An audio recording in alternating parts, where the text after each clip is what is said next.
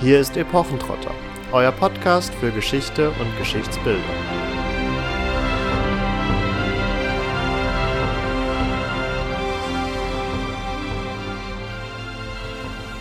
Wer ihm in seinem Leben kein Gedachtnis macht, der hat nach seinem Tod kein Gedächtnis, und desselben Menschen wird mit dem Glockenton vergessen, und darum, so wird das Geld, so ich auf die Gedächtnis ausgib, nit verloren. Damit hallo und herzlich willkommen zu einer weiteren Folge von Epochentrotter. Und es ist nicht irgendeine Folge, es ist die hundertste Folge.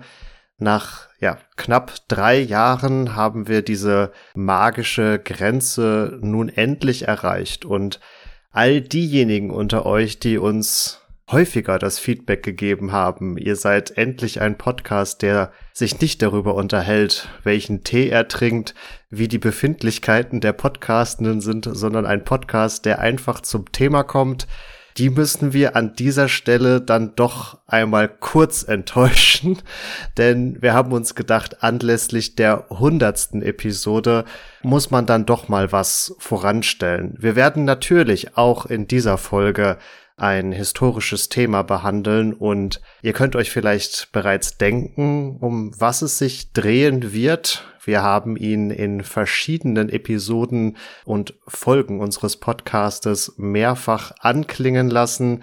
Er ist das Schreckgespenst der Geschichte, wenn man so möchte, das einem regelmäßig über den Weg läuft. Wir reden natürlich von Kaiser Maximilian, vermutlich der historischen Person, die in unserem Podcast am häufigsten genannt wurde, ohne je eine eigene Folge gehabt zu haben. Und das wollen wir an dieser Stelle natürlich ändern. Und er passt dabei auch gleichzeitig so perfekt zu Epochentrotter, einem Geschichtspodcast, der sich auch mit Geschichtsbildern auseinandersetzt. Denn Kaiser Maximilian hat kurzerhand sein eigenes Geschichtsbild geschaffen. Ein Geschichtsbild, in dem er natürlich eine herausragende Rolle spielt, aber darauf werden wir im Weiteren noch genauer eingehen. Zunächst möchten Katharina und ich ein Dank an all diejenigen unter euch loswerden, die uns in den letzten drei Jahren begleitet haben. Ihr habt sehr, sehr, sehr, sehr viele unserer Podcasts äh, gehört. Wir haben jüngst die eine Million Download-Marke geknackt und jede zweite Woche inzwischen, nachdem sich unser Rhythmus ja nach dem ersten Jahr angepasst hatte, jede zweite Woche schalten sehr, sehr viele von euch ein. Und in einem Podcast mag das nicht immer so wirken, weil wir jetzt keine Interaktion mit dem, mit einem Live-Publikum oder ähnliches haben. Aber es wäre doch vermessen anzunehmen, dass wir diesen Podcast einzig und allein nur für uns machen. Das doch stark angewachsene Publikum hat uns über die letzten drei Jahre doch immer wieder motiviert, den Hintern auch an Sonntagen vom Sofa hochzubekommen und eine weitere Podcast-Episode zu produzieren. Und ja, dafür kann man einfach nur Danke sagen, dass ihr uns so unterstützt und unterstützt habt. Ja, unbedingt. Ohne euch gäbe es den Podcast wahrscheinlich überhaupt nicht und oder auch nicht mehr, je nachdem. und ich bin nach wie vor total geplättet davon, dass wir es geschafft haben, mehr als die von mir ursprünglich mal angenommen 30 Hörer zu erreichen. Insofern bin ich sehr stolz und äh, sehr dankbar und das alles natürlich nur dank euch da draußen. Wir hoffen natürlich, dass ihr uns auch weiterhin erhalten bleibt, auch wenn wir jetzt sehr viel Vorgeplänkel gemacht haben an der Stelle. Und deswegen würde ich sagen, ab in die Geschichte und ans Ende des 15. Jahrhunderts. Ja, denn bevor wir uns mit einem Geschichtsbild auseinandersetzen können, das von einer historischen Person in die Welt gesetzt wurde, müssen wir uns natürlich erstmal mit dieser Person selbst auseinandersetzen und klären, wer sie denn eigentlich war. Und auch wenn Kaiser Maximilian ja durchaus auch häufiger in den breiten wirksamen Medien, sei es Film und Fernsehen oder auch Ausstellungen etc. auftaucht, möchten wir einen kurzen Blick in seine Biografie werfen, um ihn auch in der Zeit des Spätmittelalters beziehungsweise an dieser Epochengrenze, die sie letztendlich bildet, etwas mehr zu verorten. Denn Maximilian wird 1459 als Sohn des Kaisers Friedrich III. geboren. Der wiederum ist verheiratet mit seiner Gemahlin Eleonore Helena von Portugal, also einer Königstochter von der Iberischen Halbinsel. Und die beiden werden durchaus Eltern mehrerer Kinder, aber die meisten von diesen sterben bereits im frühen Kindesalter, wie es für das Spätmittelalter ja durchaus auch noch üblich war und so überlebt neben dem späteren Kaiser Maximilian nur seine Schwester Kunigunde. Maximilians Erbfolge ist entsprechend unangefochten und wir können eigentlich davon ausgehen, dass er Zeit seines Lebens daraufhin ausgebildet und erzogen wurde, eines Tages selbst Herrscher des Heiligen Römischen Reiches zu werden. Das war tatsächlich bei seinem Vater noch anders, der sich durchaus in einem Erbfolgestreit befunden hat, beziehungsweise konkreter in einem Bruderzwist mit seinem Bruder Albrecht dem Sechsten, der zumindest gewisse eigene Ansprüche hatte oder sich nicht so ganz zurückgesetzt sehen wollte gegenüber seinem dann kaiserlichen Bruder. Und dieser Konflikt innerhalb der Familie fand sicherlich seinen Höhepunkt 1462 in der Belagerung der Wiener Hofburg durch Albrecht, also zu einem Zeitpunkt, wo Maximilian gerade einmal erst drei Jahre alt war. Seine Jugend verbrachte Maximilian vor allen Dingen in der Wiener Neustadt und in der Grazer Burg, wobei seine Mutter bereits 1467, er war hier erst acht Jahre alt, bereits verstorben ist und er wurde fortan vor allen Dingen von Lehrern und Erziehern ausgebildet, die sein Vater angeworben hat. Seiner Mutter beziehungsweise dieser Mutter-Sohn-Beziehung wird dabei in der Forschung häufig unterstellt, dass dadurch das später noch weiter zu thematisierende Interesse an der Kunst und an den schönen Künsten, dass das daraus entstanden sein soll. Ich muss sagen, ich bin da etwas kritisch, weil er doch noch sehr jung zu diesem Zeitpunkt ist, aber das sei nun mal dahingestellt. Ein großes Thema in Maximilians Leben ist sicherlich die Ehe mit Maria von Burgund und die Hochzeit findet erst weit später statt, aber die Verbindung zwischen den beiden Fürstenkindern wird bereits sehr früh thematisiert bzw. vom Papst höchst selbst vorgeschlagen. Das Besondere an Maria von Burgund ist sicherlich, dass sie die einzige Tochter des burgundischen Herzogs Karl des Kühnen ist. Und insofern war sie erbberechtigt, beziehungsweise die Erbtochter auch des Herzogtums Burgund, was hier im Spätmittelalter zwar ein sehr verstreutes und heterogenes Gebiet, so ganz grob zwischen Frankreich und dem Heiligen Römischen Reich war, also dazu gehören Besitzungen in den heutigen Benelux-Staaten, aber auch weiter südlich eher in der Region der heutigen Schweiz oder auch von Ostfrankreich. Diese einzelnen Territorienfragmente waren nicht unbedingt miteinander verbunden. Ein Vorhaben, was die Burgunder Herzöge durchaus hatten und damit wäre quasi so eine Art durchgängiges Mittelreich zwischen den beiden größeren Reichen Frankreich und dem Heiligen Römischen Reich entstanden, aber dieser Plan gelang nie. Trotz dieser verstreuten Gebiete war Burgund aber nichtsdestotrotz äußerst reich, äh, nicht zuletzt auch wegen den Steuereinnahmen aus den flandrischen Städten, die ja vor allen Dingen auch im Textilhandel beziehungsweise im Handel generell äußerst erfolgreich waren. Und Burgund wird schon zu der Zeit immer so ein bisschen romantisiert als der letzte Hort einer untergehenden Ritterkultur. Also hier war ein sehr ausgeprägtes höfisches Leben zu finden und bei aller Romantisierung kann man durchaus davon ausgehen, dass das auch einen wahren Kern hatte. Die Verhandlungen von dem Burgunderherzog Karl dem Kühnen und den Habsburgern, konkret Friedrich III. und Maximilian, scheitern jedoch wobei die Vermählung dann doch durchaus ein paar Jahre später vereinbart wird, nachdem Friedrich III., Maximilians Vater, sich in eine militärisch bessere Ausgangsposition gebracht hatte und so gegenüber Karl dem Kühnen eher seine Forderungen durchdrücken konnte, nachdem zuvor Karl der Kühne selbst eher umfassende Forderungen gestellt hatte, unter anderem, dass er in die Königswürde erhoben wird, was sich Friedrich dann doch nicht gefallen lassen wollte. Und die Hochzeit findet aber dann erst 1477 statt, nachdem Karl der Kühne verstorben war und seine Tochter auch einen Großteil der Besitzungen ihres Vaters geerbt hatte.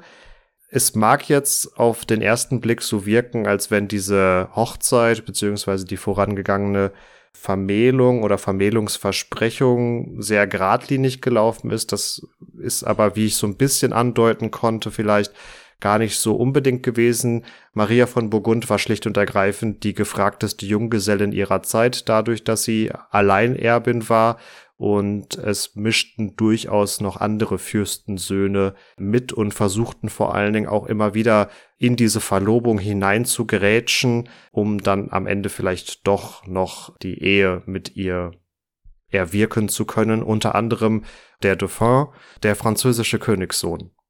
Wie ihr euch vorstellen könnt, wenn eine Frau erbt, war das burgundische Erbe keinesfalls unumstritten und Maximilian war für weite Teile seines sich anschließenden Lebens damit beschäftigt, seinen Erbanspruch beziehungsweise den Erbanspruch seiner Frau durchzusetzen, geriet dabei auch mehrmals an den Rand der Niederlage und wurde in den 1480ern sogar einmal inhaftiert woraufhin er von seinem Vater auch ausgelöst werden musste. Das Ganze ist insofern äh, dramatisch, da bereits 1482 Maria bei einem Jagdunfall stirbt und er in der Folge vor allen Dingen dann für seinen Sohn hier in den Niederlanden beziehungsweise in Flandern kämpft, um dessen Erbansprüche durchsetzen zu können. 1486 wird Maximilian schließlich in Frankfurt zum römisch-deutschen Kaiser gewählt und im selben Jahr auch in Aachen gekrönt. Also er durchläuft die klassischen Stationen, um ein römisch-deutscher König zu werden und tritt dann auch 1493 die Nachfolge seines Vaters an, nachdem dieser verstorben war.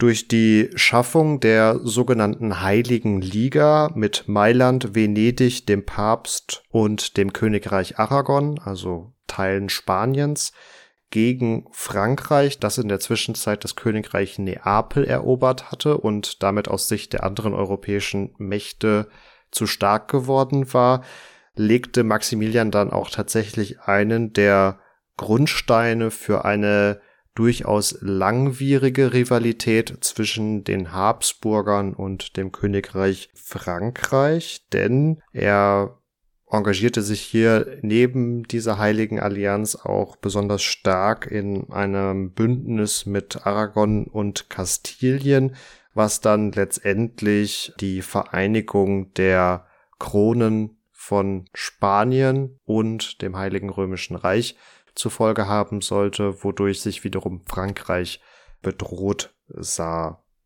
In der Außenpolitik war er darüber hinaus weiterhin stark engagiert, was vor allen Dingen die Heiratspolitik äh, anging und legte damit sicherlich auch einen der Grundsteine dafür, dass den Habsburgern gerne unterstellt wurde, keine Kriege zu führen, sondern einfach nur zu heiraten und dadurch quasi die europäischen Kronen in der eigenen Familie zu vereinigen, wobei gerade die Heiratspolitik mit den Königreichen Böhmen und Ungarn erst 1526 so gesehen zum Erfolg führten, sprich, dass einem Habsburger diese Kronen zugesprochen wurden. Das ist erst einige Jahre nach seinem Tod da Maximilian, der tatsächlich erst 1508, also auch nochmal gute 15 Jahre nachdem er bereits regierender römisch-deutscher König geworden war, erst hier durch den Papst in Rom die Erlaubnis bekommen hat, sich auch als Kaiser des Heiligen Römischen Reiches zu betiteln. Allzu lange hat er dann nichts mehr von diesem Titel, denn er stirbt bereits im Jahre 1519. Ha ja, elf Jahre regieren geht schon. Aber er war länger König, als dass er Kaiser war. Das ist also richtig. Insofern, jedenfalls stirbt er 1519 und viele seiner Projekte bleiben damit unvollendet. Ähm, noch ganz kurz zu seinem Leben. Also ich hatte erwähnt, in seiner Bündnis- und Heiratspolitik war er durchaus erfolgreich, hat aber daneben auch den ein oder anderen Kriegszug geführt. Also ich kam ja unter anderem auf die Konflikte in Burgund zu sprechen, wo er sich durchzusetzen hatte und ihm das letztlich in gewisser Art und Weise auch gelang, aber auch in Bezug auf das Reich und die Innenpolitik war er engagiert, strebte beispielsweise einige Reformen auf dem Reichstag von Worms an und plante unter anderem auch einen Feldzug gegen das Osmanische Reich, der letztlich aber dann nicht zustande kam, so dass er sich gezwungen sah, einen Waffenstillstand mit dem Sultan auszuhandeln. Aus einer eher modernen Perspektive würde man sagen, besser so als Krieg zu führen.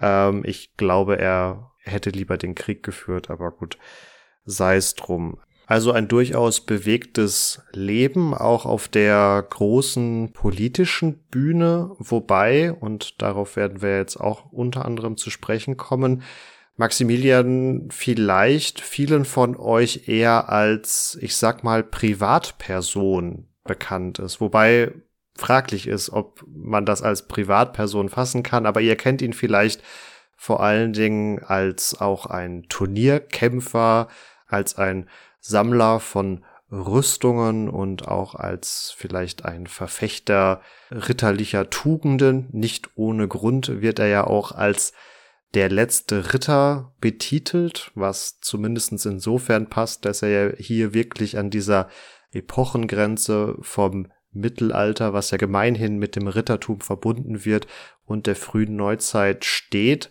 Aber wie kam es denn nun eigentlich dazu, dass man Maximilian als den letzten Ritter bezeichnet hat? Das ist tatsächlich eine Entwicklung, die wir mal wieder dem 19. Jahrhundert zu verdanken haben, wo ja auch das Mittelalter so eine Art Renaissance erlebt, wo man also wieder sich den Burgen zuwendet und auch mit der Wanderslust ähm, natürlich hier Besichtigungen vornimmt. Und da passt eine Figur wie Maximilian perfekt rein weil er eben selber schon das Mittelalter wieder aufleben lässt. Und deswegen müssen wir aus historischer Sicht heute eigentlich sagen, können wir ihn nicht guten Gewissens als den letzten Ritter bezeichnen, sondern könnten auch sagen, der erste falsche Ritter. Denn er bemächtigt sich letztendlich hier des Geschichtsbildes mittelalterlicher Ritter und stülpt sich und seinem Hof das wie einen Anstrich über und praktiziert hier einiges, was in der Form im Mittelalter, im Hochmittelalter zumindest, so nicht stattgefunden haben wird.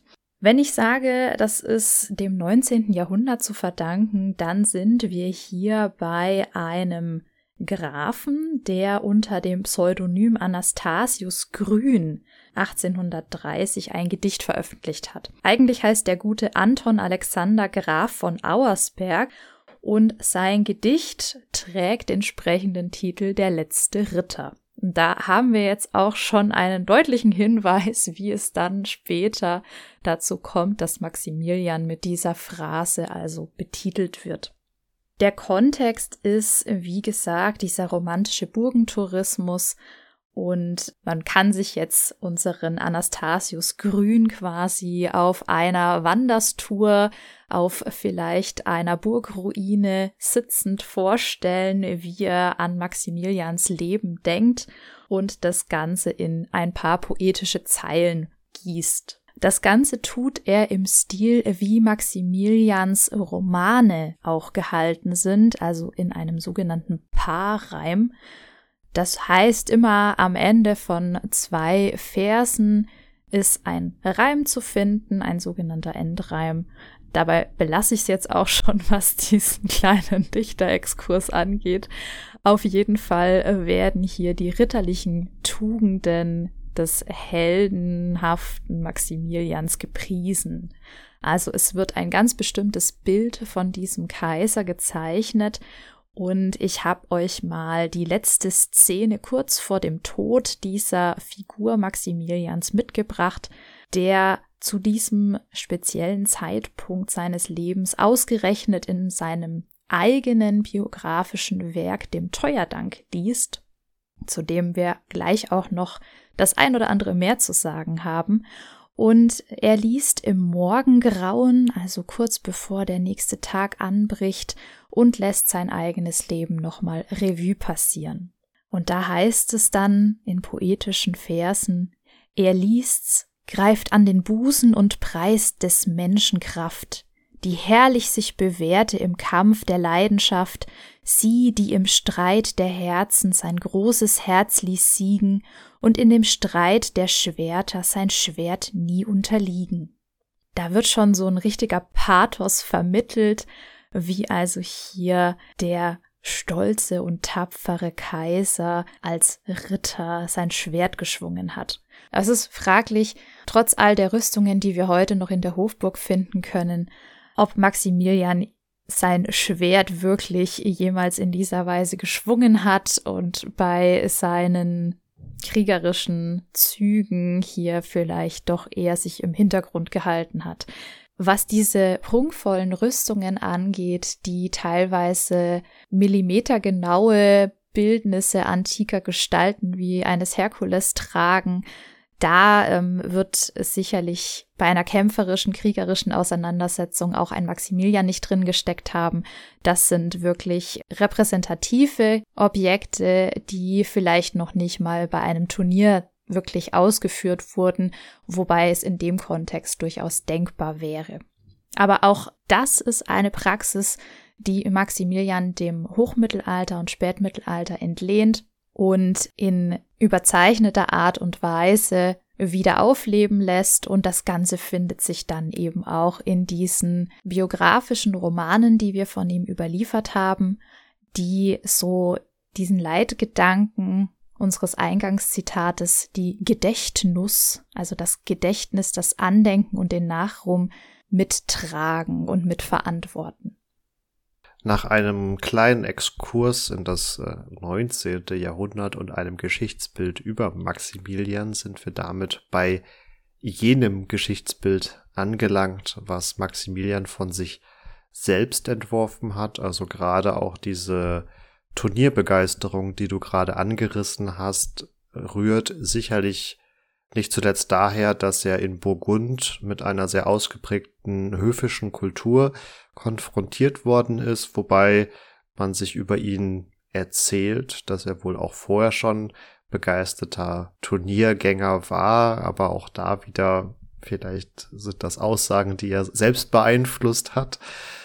Ich möchte nichtsdestotrotz kurz hervorheben, dass bei aller Einzigartigkeit, die diese historische Person mit sich bringt, sie doch auch ja ein Kind ihrer Zeit geblieben ist und wir allgemein feststellen können, dass auch nicht nur in Burgund, sondern auch in anderen Gebieten Europas in dieser Zeit äh, Turniere abgehalten wurden. Also er belebt da nichts Ausgestorbenes komplett wieder neu, sondern er hebt es sicherlich auf eine neue Ebene und das ist sicherlich auch dann der Punkt, wo er anfängt, sein eigenes Gedächtnis, seine Memoria beziehungsweise sein Geschichtsbild zu prägen ist, dass er ja auch als in Anführungsstrichen der erste Medienkaiser betitelt wird. Also er ist es jetzt, der nicht einfach nur Taten geschehen lässt oder Taten vollbringt, sondern auch diese Taten vor allen Dingen dann kommuniziert. Er bringt sie in eine textliche oder auch in eine bildliche Form und bringt damit so gesehen die Botschaft unters Volk. Also hat natürlich verschiedene Adressatenkreise auch. Und dadurch, dass er hier so medienwirksam agierte hat, hat er natürlich auch viele Quellen aus einer modernen Historikersicht heraus gestaltet beziehungsweise entstehen lassen, die ein, die dazu geführt haben, dass wir ein sehr gutes Bild vor allen Dingen von seiner Zeit haben und das dann wiederum zur Folge hat, dass diese gut ausgeleuchtete Zeit Kaiser Maximilians gerne mal das ein oder andere überstrahlt, was in den mittelalterlichen Jahrhunderten zuvor stattgefunden hat, was dann so aus der Retrospektive auch erklärt, warum häufig unser Mittelalterbild oder unser Mittelalterverständnis im Nachhinein eher durch Maximilian geprägt ist, einfach weil er hier so viele Quellen in die Welt gesetzt hat und sie heute auch noch so präsent sind, auch einfach weil sie hübsch anzuschauen sind und sich dadurch natürlich auch gut in verschiedenen Medien verkaufen lassen etc. Und genau auf diese Werke, die der Schaffung eines eigenen Geschichtsbildes beziehungsweise der Schaffung seiner Memoria, seines Gedächtnisses dienen, wollen wir uns jetzt noch mal etwas weiter auseinandersetzen. Da haben wir unter anderem bildliche Werke, aber auch autobiografische Werke.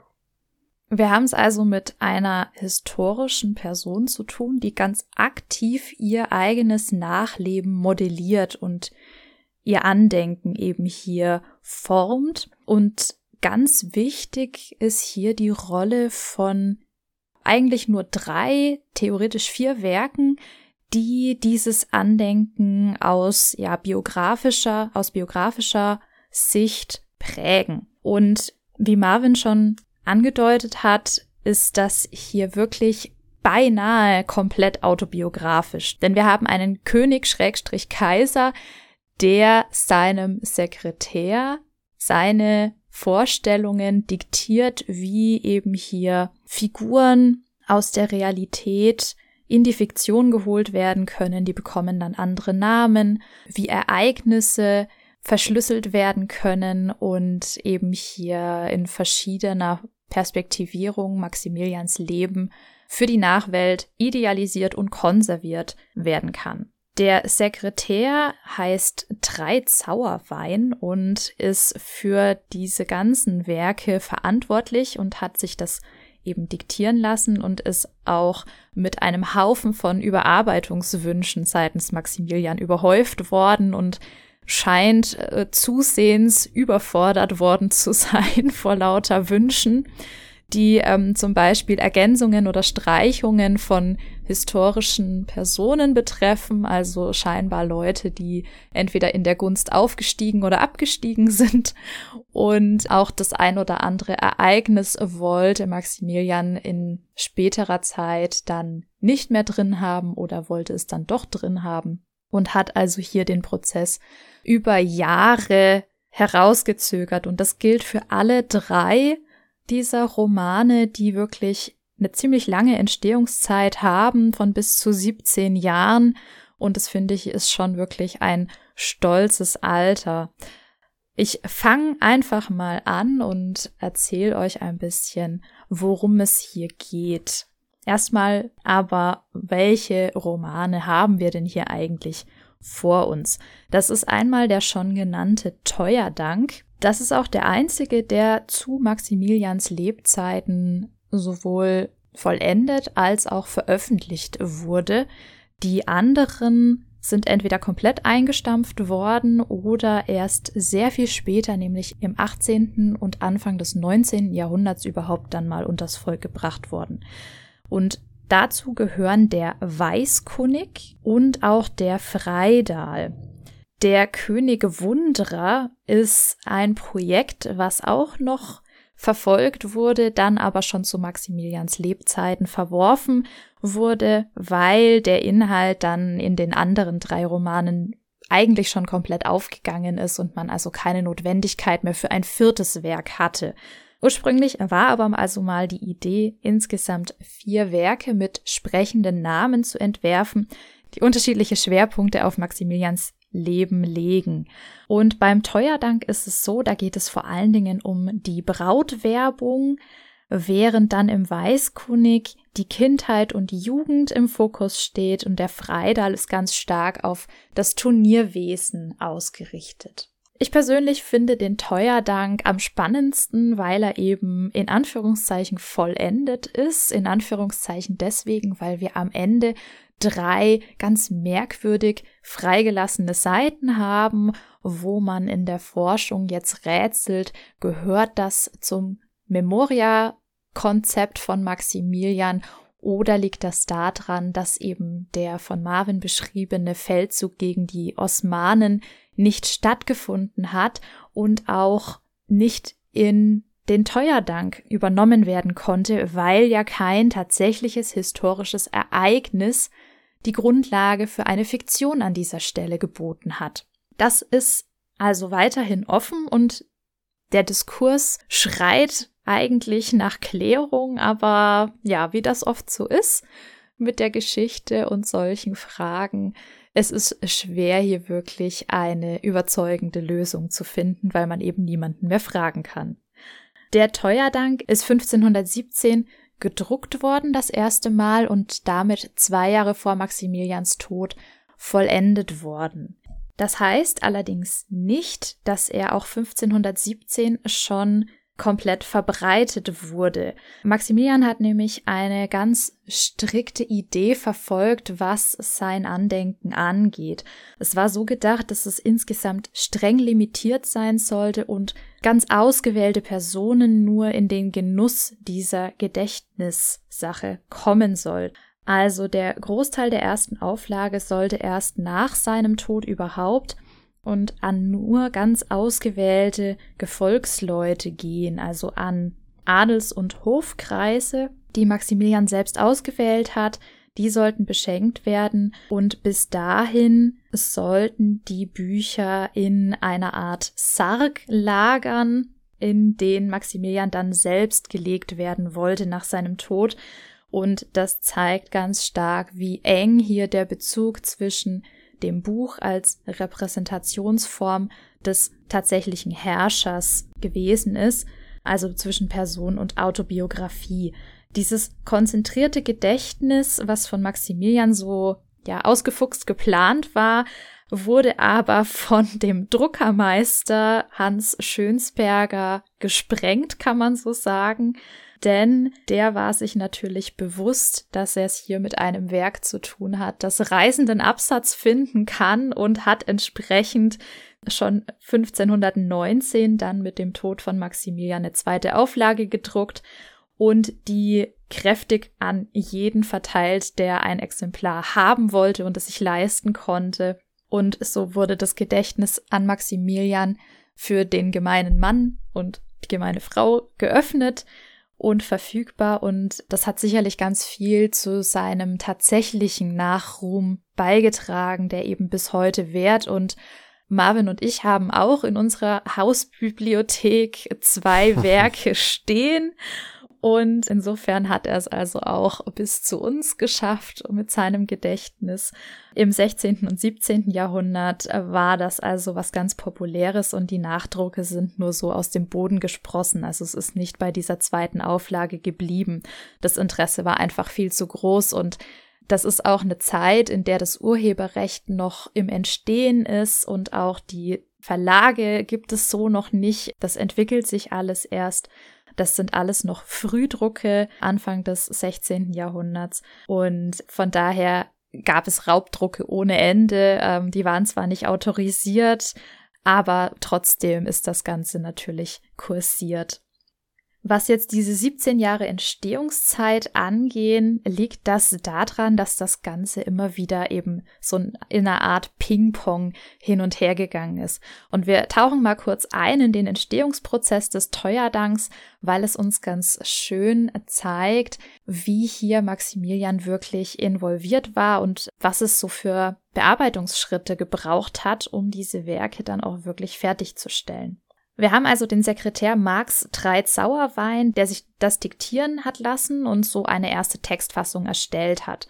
Das Ganze wurde dann natürlich nochmal überarbeitet und ging dann noch an Maximilians Hofhistoriografen, die also nochmal geschaut haben, ob das so verantwortbar ist aus chronikaler Sicht. Dann ist es wieder an den Kaiser zurückgegangen zu einer Überprüfung von da dann an Jörg Kölderer und der hat dann nach Anweisungen von Maximilian und diesen Textentwürfen Illustrationsvorschläge angefertigt, die dann über Maximilians Augsburger Agenten, den kaiserlichen Rat Konrad Peutinger, an dortige Künstler verteilt wurden. Und zwar an Hans Schäufelein, Hans Burgmeier den Älteren, Leonhard Beck und von denen wurden dann die Holzschnitte angefertigt. Und das war nicht gerade wenig. Wir haben es hier wirklich mit Illustrationen im dreistelligen Bereich zu tun. Das hat also auch natürlich Zeit gekostet.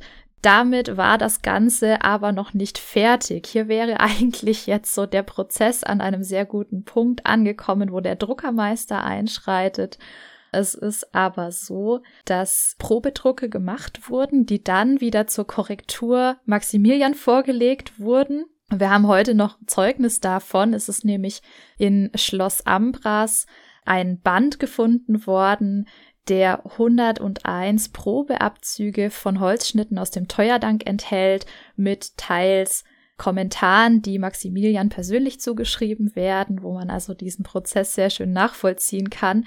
Und aufgrund dieser Korrekturen musste dann Leonard Beck, einer der Holzschnittkünstler, ähm, punktuell wieder Holzstöcke ändern, hat also Partien rausgeschnitten und neue eingefügt und zwar so extrem gut retuschiert, sozusagen Photoshop des 16. Jahrhunderts gespielt, dass man als Laie das überhaupt nicht erkennen kann. Also man muss da schon wirklich geschult sein und wissen, dass das passiert ist.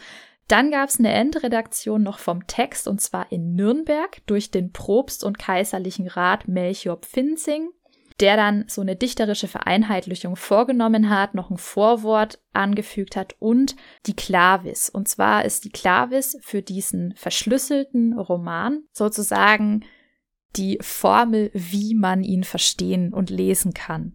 Dann ist das Ganze nach Augsburg zum Drucker Hans Schönsberger, den ich schon erwähnt habe, gegangen, der dann also diese ganze typografische Gestaltung übernommen hat. Und der Teuerdank hat eine ganz eigene Schrifttype. Wenn ihr mal in den Genuss kommt, euch so ein Exemplar anzuschauen, werdet ihr wahrscheinlich auf den ersten Blick denken, das ist eine Handschrift. Das liegt an dieser Schrifttype, die aussieht wie eine Handschrift, weil die sehr individuelle Schnörkel hat. Es ist aber tatsächlich gedruckt. Das finde ich persönlich ganz tolles Zeugnis dafür, wie nah man bei den ersten Drucken oder bei den früheren Drucken noch an die ursprüngliche Praxis der Handschrift sich anlehnt und das versucht nachzuahmen. Die erste Auflage hat dann stolze 300 Papierexemplare und 40 Pergamentexemplare umfasst, so ungefähr im A4-Format müsst ihr euch vorstellen. Also eine Seite so ungefähr A4, ein bisschen größer. Und das Ganze hat natürlich jetzt nicht nur durch die vielen Bilder überzeugt. Wir haben es hier im Teuerdank mit 117 Kapiteln und 118 Holzschnitten passend dazu zu tun. Also das ist schon wirklich bildgewaltig dahergekommen. Auch der Inhalt hat natürlich überzeugt. Und der ist jetzt eben auf die Brautfahrt zur Königin Ehrenreich, der Tochter und Erbin von König Romreich. Der Held Teuerdank muss sich dabei gegen drei Widersacher behaupten, gegen die Hauptleute Fürwittig, Umfallo und Neidelhart. Und da stecken die Worte der Vorwitz drin, der Unfall und der starke Neid. Die besetzen jeweils Pässe, die Teuerdank überwinden muss und bergen für ihn allerlei Gefährlichkeiten, heißt es in dem Werk. Also Jagd- und Turnierabenteuer, aber auch Unfälle bei Bootsfahrten, Besichtigungen von Gebäuden, beim Waffenhantieren, Kriegshandlungen und Belagerungen. Also er erlebt sehr, sehr viel und diese Brautfahrt zieht sich über einen sehr langen Zeitraum. In der Realität stehen natürlich Maximilian und Maria von Burgund dahinter, die ja wie Marvin gesagt hat, also die Erbin von Burgund selbst ist. Die eigentliche Brautwerbung hat oder die eigentliche Brautfahrt hat drei Monate gedauert und war auch von Geldsorgen tatsächlich kurzzeitig unterbrochen, wo dann die äh, Stiefmutter von Maria, Maria von York, eingreifen musste und Geld nachgeschossen hat, damit Maximilian hier auch standesgemäß zu ihr kommen konnte. Das ist natürlich hier aufgehübscht erzählt und dient letztendlich dazu, die Familiengeschichte festzuhalten. Wir haben es hier mit einer sehr speziellen Verbindung von Geschichten und Geschichte zu tun. Und das ist letztendlich auch in den anderen beiden Werken so, die auch wieder Teuerdank zudem wie ein Fürstenspiegel zu verstehen sind. Und Fürstenspiegel ist also ein Werk, was neben Unterhaltung auch Lektionen enthält, eine Lehre, was über eine Moral hinausgeht. Also man bringt unterschwellig noch oder auch recht direkt noch zusätzliche Weisheiten mit oder konkrete Anweisungen, wie man sich zu verhalten hat. Und beim Teuerdank ist es so, dass das für den 17-jährigen Karl V., den Enkel von Maximilian, gedacht war, der sich hier an Maximilians Leben verpackt in Teuerdanks Abenteuer ein Beispiel nehmen sollte und hier also auch eine Geschichtslektion mitvermittelt bekommen hat. Beim Weißkönig fängt es dagegen mit der Brautwerbung und der Kaiserkrönung von Maximilians Vater an, Friedrich III., und geht dann auf die Geburt, Kindheit und Jugend inklusive Erziehung und Ausbildung von Maximilian über, der also in allen adligen Fertigkeiten ausgebildet wird, wie wir das auch in mittelalterlichen höfischen Romanen wiederfinden, die hier natürlich Pate gestanden haben und geht dann dazu über, Herrschaft und Kriegstaten von Maximilian darzustellen. Alles verpackt in ein, ja, in eine wilde Bildlichkeit, die sich der Heraldik bedient, deswegen weißkunnig, bezieht sich auf das weiße Emblem das weiße Wappen von Maximilian und seinem Vater, die hier der alte und der junge weise König genannt werden, während zum Beispiel der König von Frankreich der blaue König genannt wird. Und hier haben wir sogar noch mehr Holzschnitte drin, nämlich 253 Stück. Und die waren zwischenzeitlich dann verschollen gewesen, weswegen das dann erst 1775 in Wien überhaupt zum ersten Mal zusammengefügt wurde und auch erschienen ist. Und Der Freidal ist der letzte Roman dieser autobiografischen Trilogie und ist ein Zeugnis für verschiedene Wettkampfformen und auch für verschiedene Tänze, also ist auch für die Tanzforschung tatsächlich ganz interessant. Und verpackt ist dieses Turnierwesen in die Minnefahrt des jungen Herrschers Freidal, der von drei königlichen Jungfrauen entsandt wird, eben an verschiedenen Turnieren teilzunehmen und sich als würdig zu erweisen und am Ende erhört ihn dann die Prinzessin Maria, das ist wieder Maria von Burgund, und willigt ein, ihn zu heiraten. Nachdem in diesen drei Romanen eher das Textliche im Fokus stand, wollen wir uns jetzt auch nochmal einige bildliche Projekte aus dem großen Memoria-Gedächtnisprogramm von Maximilian anschauen, wobei die Grenzen ja auch gar nicht so klar zu ziehen sind. Denn Katharina hat ja auch schon vorgestellt gehabt, dass äh, im Weißkundig, im Teuerdank und im Freidal auch sehr viele und sehr schmuckvolle Illustrationen zu finden sind. Und gleichzeitig haben wir bei den jetzt vorzustellenden bildlichen Werken auch äh, einiges an Beschriftungen mit dabei. Also auch da begegnet uns letztendlich einiges an Text. Vor allen Dingen, wenn man sich die Größe dieser Werke vor Augen führt. Denn ich möchte mit der Ehrenpforte beginnen. Dabei handelt es sich um ein Werk, das aus 192 Holzstöcken zum Druck besteht. Und wie ihr euch schon denken könnt, ergibt das äh, eine durchaus respektable Größe. Ich möchte an dieser Stelle anführen, dass ich in verschiedenen Aufsätzen und Beiträgen zu dieser Thematik verschiedene Maße gefunden habe. Also nagelt mich bitte nicht auf die Zentimeter genau fest. Aber die Ehrenpforte, die wie gesagt aus diesen insgesamt 192 Holzstöcken zum Druck besteht, dürfte eine Größe von ungefähr 300 50 Zentimetern in der Höhe und 295 Zentimetern in der Breite gehabt haben, sodass so roundabout drei mal dreieinhalb Meter anzupeilen sind. Was, wenn ihr das mal in euer eigenes Zimmer, in dem ihr gerade sitzt, äh, projiziert, schon allein die reguläre Deckenhöhe überschreiten würde. Also es ist ein wirklich äh, monumentales Werk und ich habe so gesehen die Pointe schon vorweggenommen, denn bei einer Ehrenpforte würde man ja vielleicht eher davon ausgehen, dass Maximilian sich in Wien, in Graz oder auch in Innsbruck einen Triumphbogen aus Marmor hingestellt hat, wie sie ja auch beispielsweise aus der römischen Antike bekannt sind. Aber nein, wir haben es mit Maximilian, unserem Medienkaiser, zu tun. Er baut diese Ehrenpforte nicht einfach, sondern er lässt sie eben in diese Holzschnittfassung bringen und damit für den Druck quasi vorbereiten.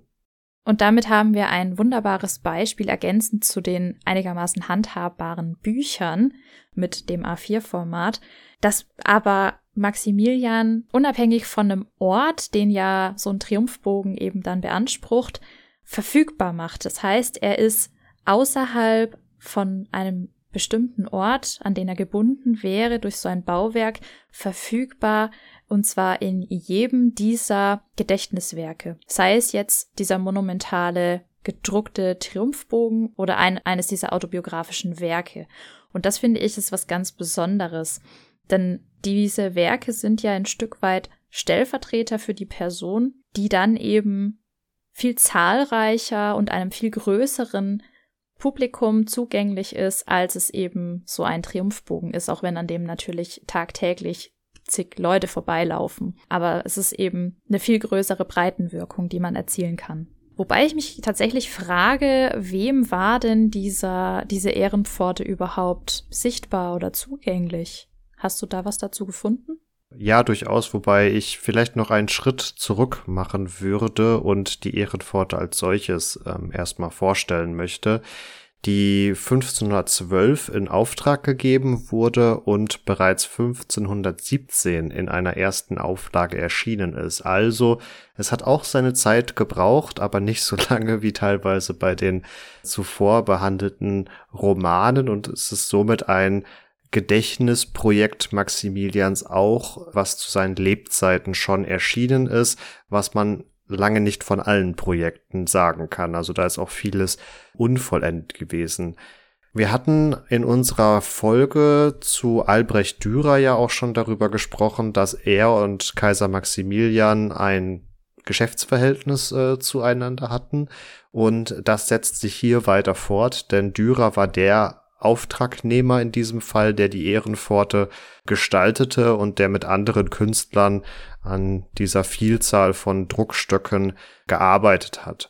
Und das ist nicht einfach nur eine Ehrenpforte oder ein Triumphbogen, die jetzt einfach mega groß auf Holzschnitte gebracht wurde, um dann gedruckt zu werden, ähm, sondern diese Ehrenpforte besticht doch durch eine gewisse Spannung von Monumentalität und Detailreichtum, weil sie es äußerst kleinteilig tatsächlich dann mit verschiedenen Szenen etc. ausgestaltet. Also sie zeigt unter anderem einen Stammbaum der Habsburger, der beginnt mit drei Allegorien.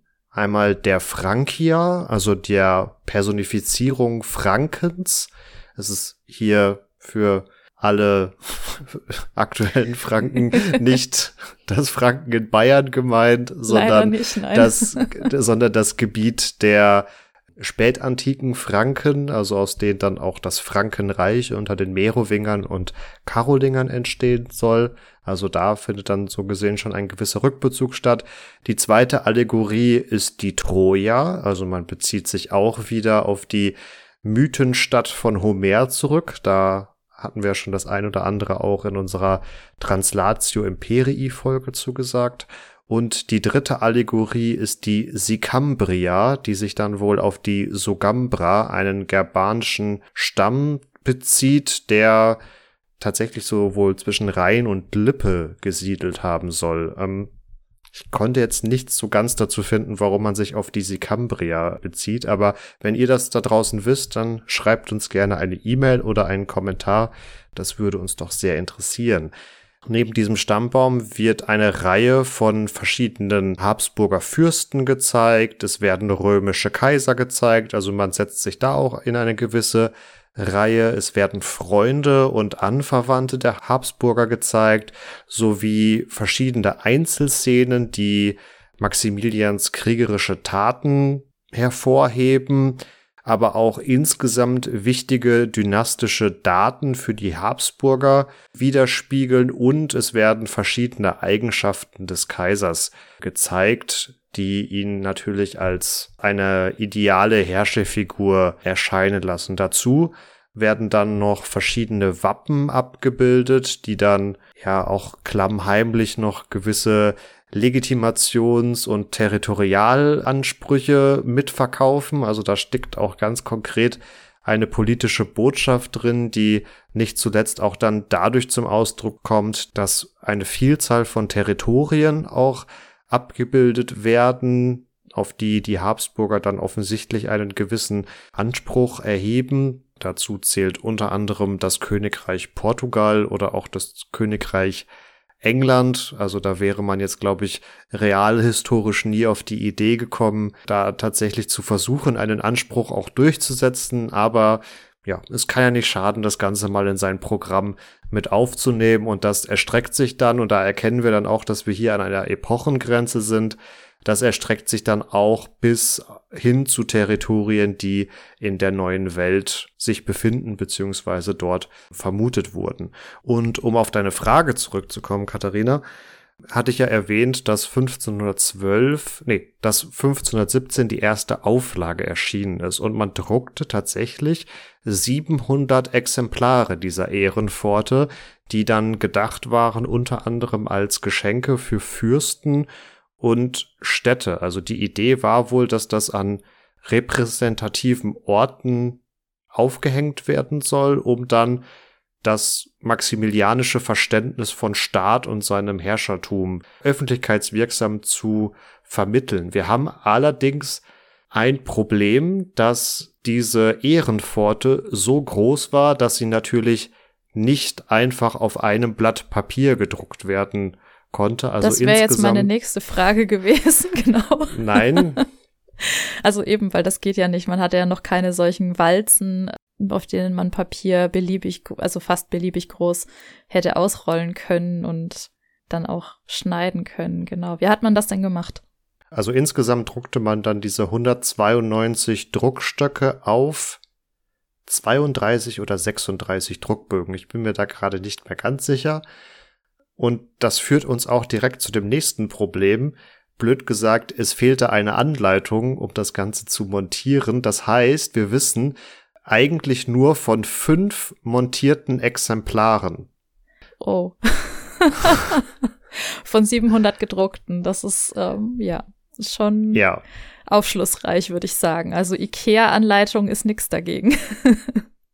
Zeitgenössisch gibt es dann tatsächlich auch schon Berichte davon, wie äh, einzelne dieser Blätter auf Märkten verkauft werden und auch Sammler des frühen 16. Jahrhunderts haben früh ein Interesse an dieser Ehrenpforte entwickelt, so dass da auch wohl recht früh einiges in Privatbesitz äh, verkauft wurde. Und ja, man entsprechend irgendwie sagen kann, dass das Ganze zwar sicherlich irgendwie ein, ein Projekt der Superlative war und Maximilian auch hier vor allen Dingen mit der Verwendung dieses doch noch sehr neuen Holzschnittverfahrens äh, eine gewisse technische Überlegenheit seines Kaiserhauses dargestellt hat, aber es dann irgendwie so den Zweck verfehlt hat. Es gibt zu dieser Ehrenpforte dann in Anführungsstrichen noch ein begleitendes Werk, denn wir kennen das aus der römischen Antike, das haben wir in unserem Podcast ja auch schon mal besprochen gehabt. Durch so einen Triumphbogen muss sich natürlich auch ein Triumphzug bewegen. Und so verwundert es kaum, dass Kaiser Maximilian in Ergänzung zu seiner Ehrenpforte auch einen Triumphzug in Auftrag gegeben hat, der wieder ein Holzschnittdruck war. Das heißt, auch dieser Triumphzug hat realhistorisch nie stattgefunden, sondern er beschränkt sich einfach darauf, das in eine medienwirksame Form zu bringen und so ja, besteht dieser Triumphzug aus insgesamt 147 Drucken, wobei insgesamt wohl 210 geplant waren. Auch hier ist wieder Albrecht Dürer beteiligt und hier haben wir genau das Problem, was ich gerade schon angesprochen hatte. Die Holzstöcke werden zwar durchaus noch wohl zu Kaiser Maximilians Zeiten fertiggestellt, aber den ersten Abdruck nimmt dann tatsächlich erst sein Enkel, der Erzherzog Ferdinand, im Jahr 1526 vor. Und dieser Triumphzug, der mit seinen über 100 Drucken natürlich auch eine entsprechende Größe hatte, setzte sich dann aus verschiedenen Personengruppen zusammen, die Teil dieses fiktiven Triumphzuges waren. Das sind dann konkret Herolde, Bannerträger, Musiker, Soldaten, Jäger, Turnierreiter aber wir finden auch einige szenische Darstellungen, die dann auf Wägen gezeigt werden. So haben wir beispielsweise einen Wagen, der die Hochzeit von Maximilian mit Maria zeigt.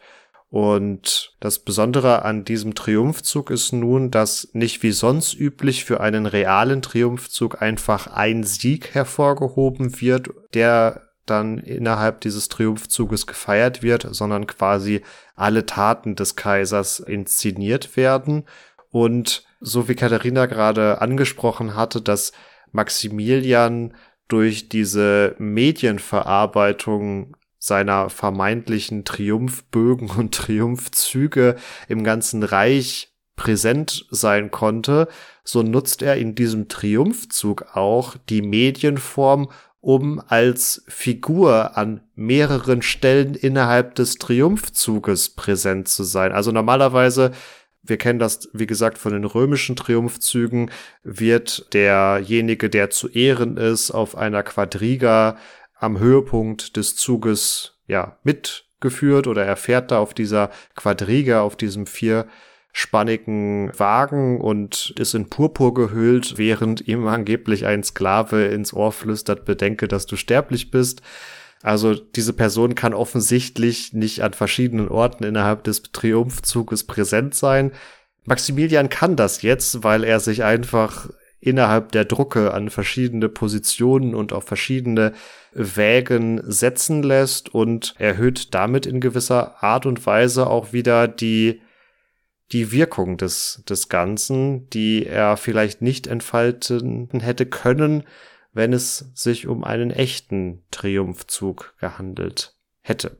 Tatsächlich ist das ein Verfahren, dieser, diese sogenannte szenische Darstellung, die im Druckwesen des 16. Jahrhunderts ziemlich verbreitet ist. Also auch wenn zum Beispiel Nazis dargestellt wird, der sich selber ähm, in einer Quelle bespiegelt und dann von der Nymphe Echo verfolgt wird, dann ist da auch eine Mehrfachdarstellung von dieser Hauptfigur im Bildmedium festzustellen.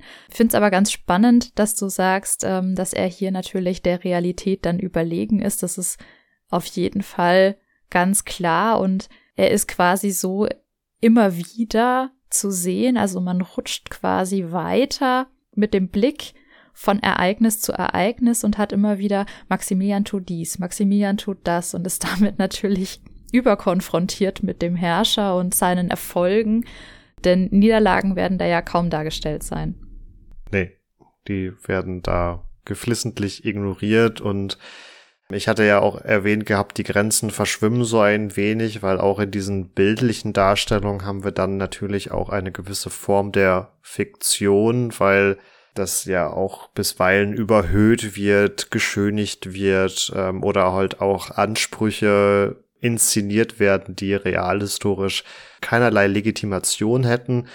Wobei Maximilian ja auch hier, und das hattest du kurz anklingen lassen, bei den Hofhistoriografen durchaus ja auch bemüht war, eine eigene Geschichtsschreibung aufzusetzen, also auch hier nochmal das Geschichtsbild prägt.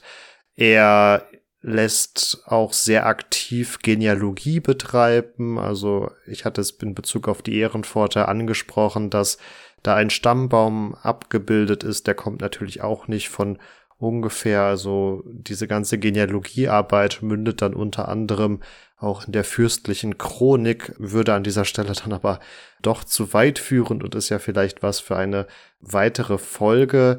Dazu kommt natürlich auch nochmal das Grabmal von Maximilian, was sicherlich auch zu diesen Gedächtnisprojekten gehört. Doch auch das würde an dieser Stelle dann zu weit führen. Wir haben jetzt einige von Maximilians Gedächtnisprojekten vorgestellt und haben an den Anfang dieser Folge ein Zitat aus dem Weißkunig gestellt, was ja durchaus vor Augen führt, was Maximilians Motiv hinter diesen Projekten war. Aber wir wollen doch noch mal kurz beleuchten, was nun konkret sein Antrieb war, so viel Zeit, aber vor allem auch so viel Geld in diese Memoria, in dieses Gedächtnis zu investieren, denn das ist durchaus auch etwas, was wir den Quellen entnehmen können. Maximilian war durchaus regelmäßig knapp bei Kasse. Ein möglicher Grund für seine Projekte könnte sein, dass er ja sehr darauf bedacht war, sich in die Tradition zu stellen und nicht nur in die Tradition des Mittelalters, sondern auch in seine eigene habsburgische Tradition und damit also bezogen auf seine Vorfahren. Denn das, was er gemacht hat mit dieser dichterischen Geschichtsschreibung, wenn man es so möchte, hat auch schon der erste Habsburger Herrscher Rudolf I. gemacht. Er hat allerdings nicht selber diktiert, sondern hat sich stattdessen Hofdichter bzw. Hofchroniker geholt, die das für ihn übernehmen und da sind auch relativ stark fiktive Werke entstanden von Konrad von Würzburg, der heute in der Germanistik tatsächlich ein durchaus bekannter Name ist auch mit Werken wie dem Trojanerkrieg hier vertreten ist. Allerdings hat er für Rudolf I. das Turnier von Nantes geschrieben, den Schwanritter und auch den Roman Parthenopir und Melior und damit also das Bedürfnis dieses ersten habsburgischen Herrschers erfüllt. Und in diese Tradition passt dann eben auch das, was Maximilian macht. Das ist aber nur eine von mehreren Möglichkeiten. Genannt worden ist ja auch schon sein Bedürfnis, genealogisch eben anzuschließen. Und das sehen wir ja ganz schön mit dem Weißkönig, wo er die Vorgeschichte, die Elterngeschichte sozusagen auch erzählen lässt von seinem Vater, wie der eben die Brautwerbung betrieben hat und so weiter. Also sich einerseits da wirklich historisch verortet und andererseits aber auch damit wieder an mittelalterliche höfische Romane anknüpft, die auch gerne mal so eine Vorgeschichte dem Ganzen voranstellen.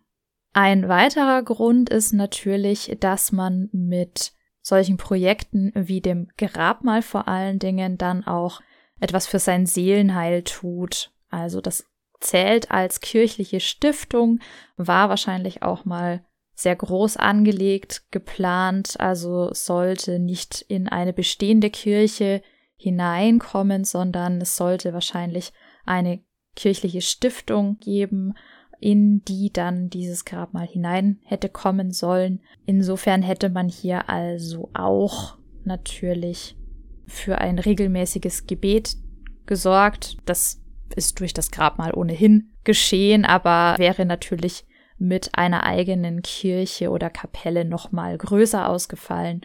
Dann hat man natürlich diese Repräsentationsfunktion auch ganz stark, die diese Werke natürlich mit sich tragen und das Andenken über die eigene Sterblichkeit hinaus. Das ist was ganz Wichtiges, denn Memoria ist eben auch verbunden mit zum Beispiel dem Gedanken der Fürbitte, dass wenn man also an eine verstorbene Person denkt, man für sie betet und damit die Zeit im Fegefeuer verkürzt, das war sicherlich auch nicht unerheblich für Maximilian, der sicherlich auch noch ein sehr gläubiger Herrscher gewesen ist.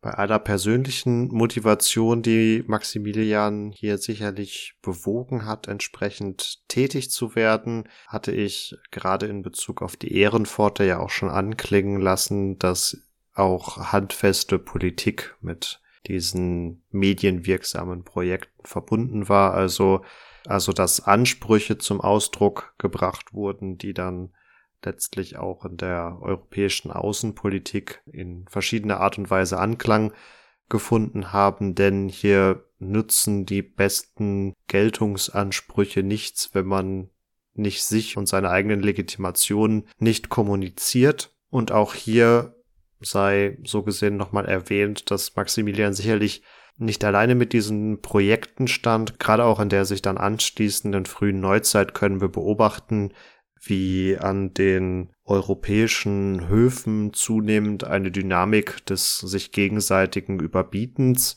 entsteht. Also es wird ein regelrechter Wettkampf unter den unter den Höfen daraus, hier die prächtigste Hofkultur an den Tag zu legen und in gewisser Art und Weise steht Maximilian hier auch in einer fortschreitenden Entwicklung, der er vielleicht durch seinen besonderen Fokus darauf nochmal einen gewissen Schub verleiht und man kann an Maximilian allgemein sehr schön beobachten, wie er traditionelle Elemente mit modernen Instrumenten allen voran verbindet, um damit seine Ziele in der Gedächtnispolitik zu verfolgen.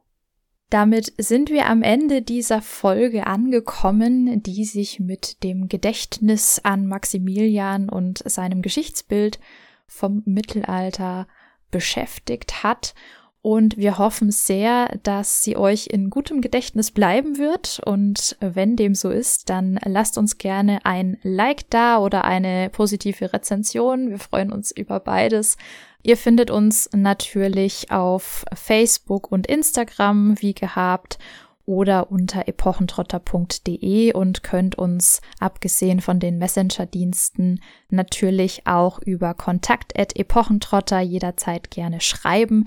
Könnt uns da natürlich auch eure Themenvorschläge schreiben und ihr habt gemerkt, Maximilian ist ein sehr großes Thema, von dem wir natürlich jetzt auch nicht alles behandeln konnten. Also seid gespannt, der wird uns sicherlich auch weiterhin begleiten. Es ist ja inzwischen wirklich so ein Running Gag geworden, dass er immer mal wieder auftaucht, auch dann, wenn man ihn nicht vermutet. Also haltet die Ohren offen, wann er mal wieder auftaucht. Ihr könnt natürlich auch jetzt kurz vor Ostern euch auf Ostereiersuche begeben und in den Kommentaren sammeln, in welchen Folgen ihr ihn überall entdeckt habt. Damit wünsche ich euch weiterhin alles Gute, bleibt gesund und macht's gut. Mir bleibt damit auch nur noch zu sagen, auf die nächsten 100 Folgen. Macht's gut und ciao, ciao.